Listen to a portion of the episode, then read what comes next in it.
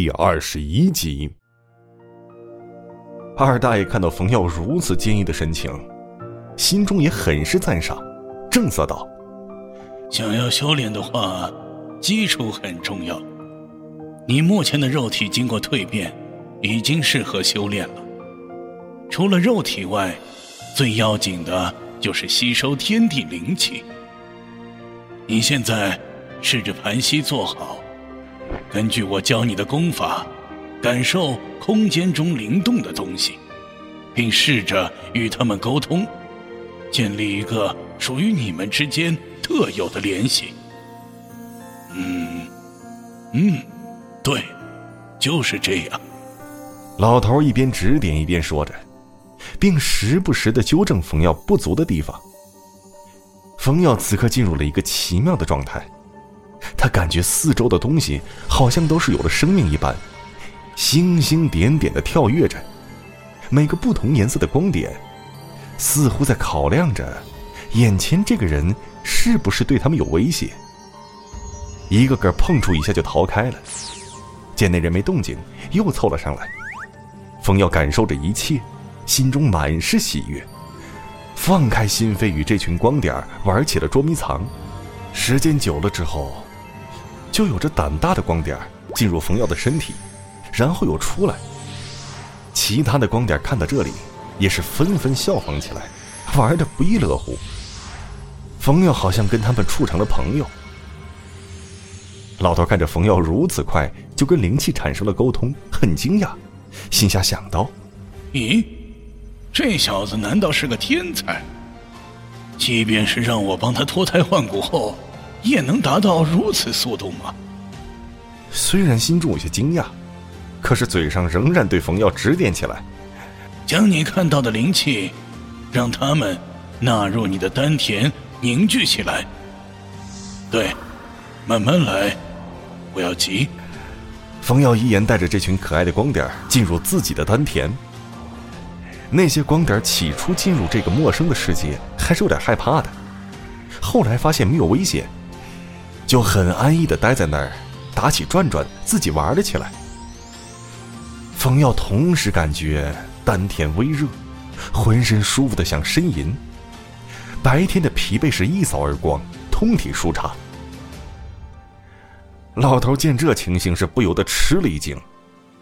嘿，真是怪了，我还准备帮他一下，结果这小子居然这么容易就将灵气吸收到丹田了。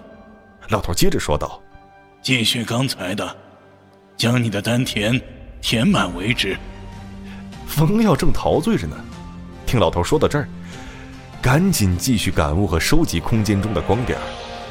这么感悟一直持续着。老头见他已经进入状态，自己就到旁边帮冯耀护法，盘坐下来。时间一分一秒的流逝着，现在已经是凌晨四点了。冯耀此时已经将自己的丹田充满灵气，自己很是开心。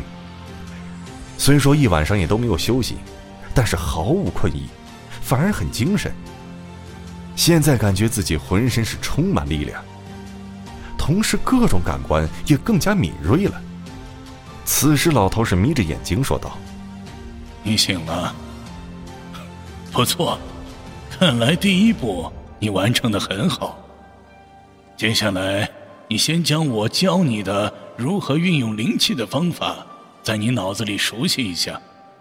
下一步我再教你。今天先到这里。老头虽然这说的是漫不经心，但心中还是惊讶冯耀的速度，超出了他的想象。但是自己目前还真是不知道是什么原因能让他如此之快。冯耀点了点头。闭目将脑海中的功法提炼出来，仔细的研读。有着不懂的地方，就直接开口问老头老头则是知无不言。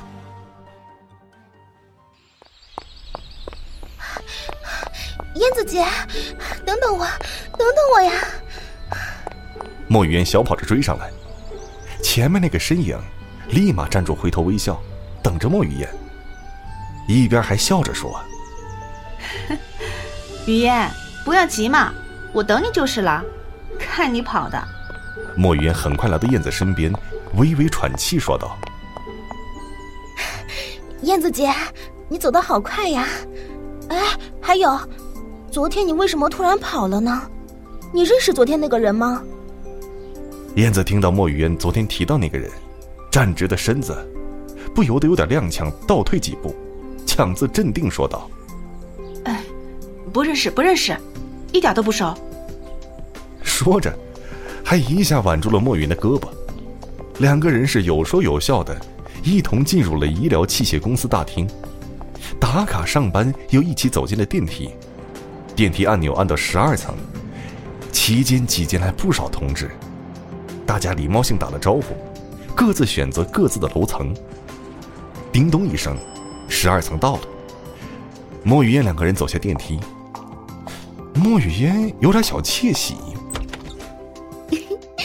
燕子姐，你看，貌似只有我们两个是最先到的呢。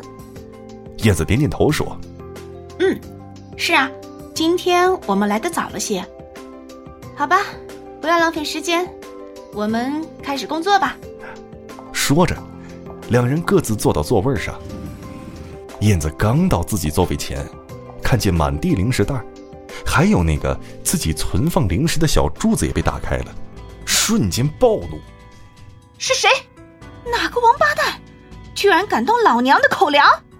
虽然说这燕子一直都在减肥，但是别人如果想动自己的零食，那就如同要他的命一样。之前就有过不开眼的新人，没经过他同意就触碰了他的禁忌。燕子和那个新人直接是扯着头发打了一架，在燕子疯狂的进攻之下，很快的，那个新来的就被打败。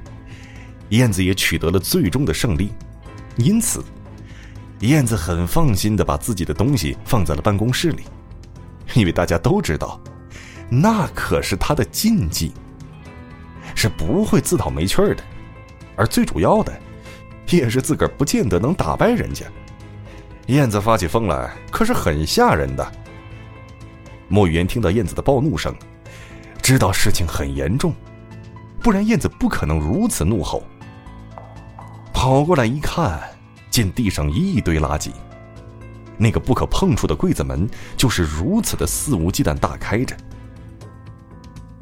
莫雨嫣此时是忍不住头皮发麻，他也是听说过燕子之前的光荣事迹，赶紧问道：“燕子姐，没事吧？这，到底是怎么回事啊？你的零食怎么都被人吃光了？”我们昨晚不是最后才走的吗？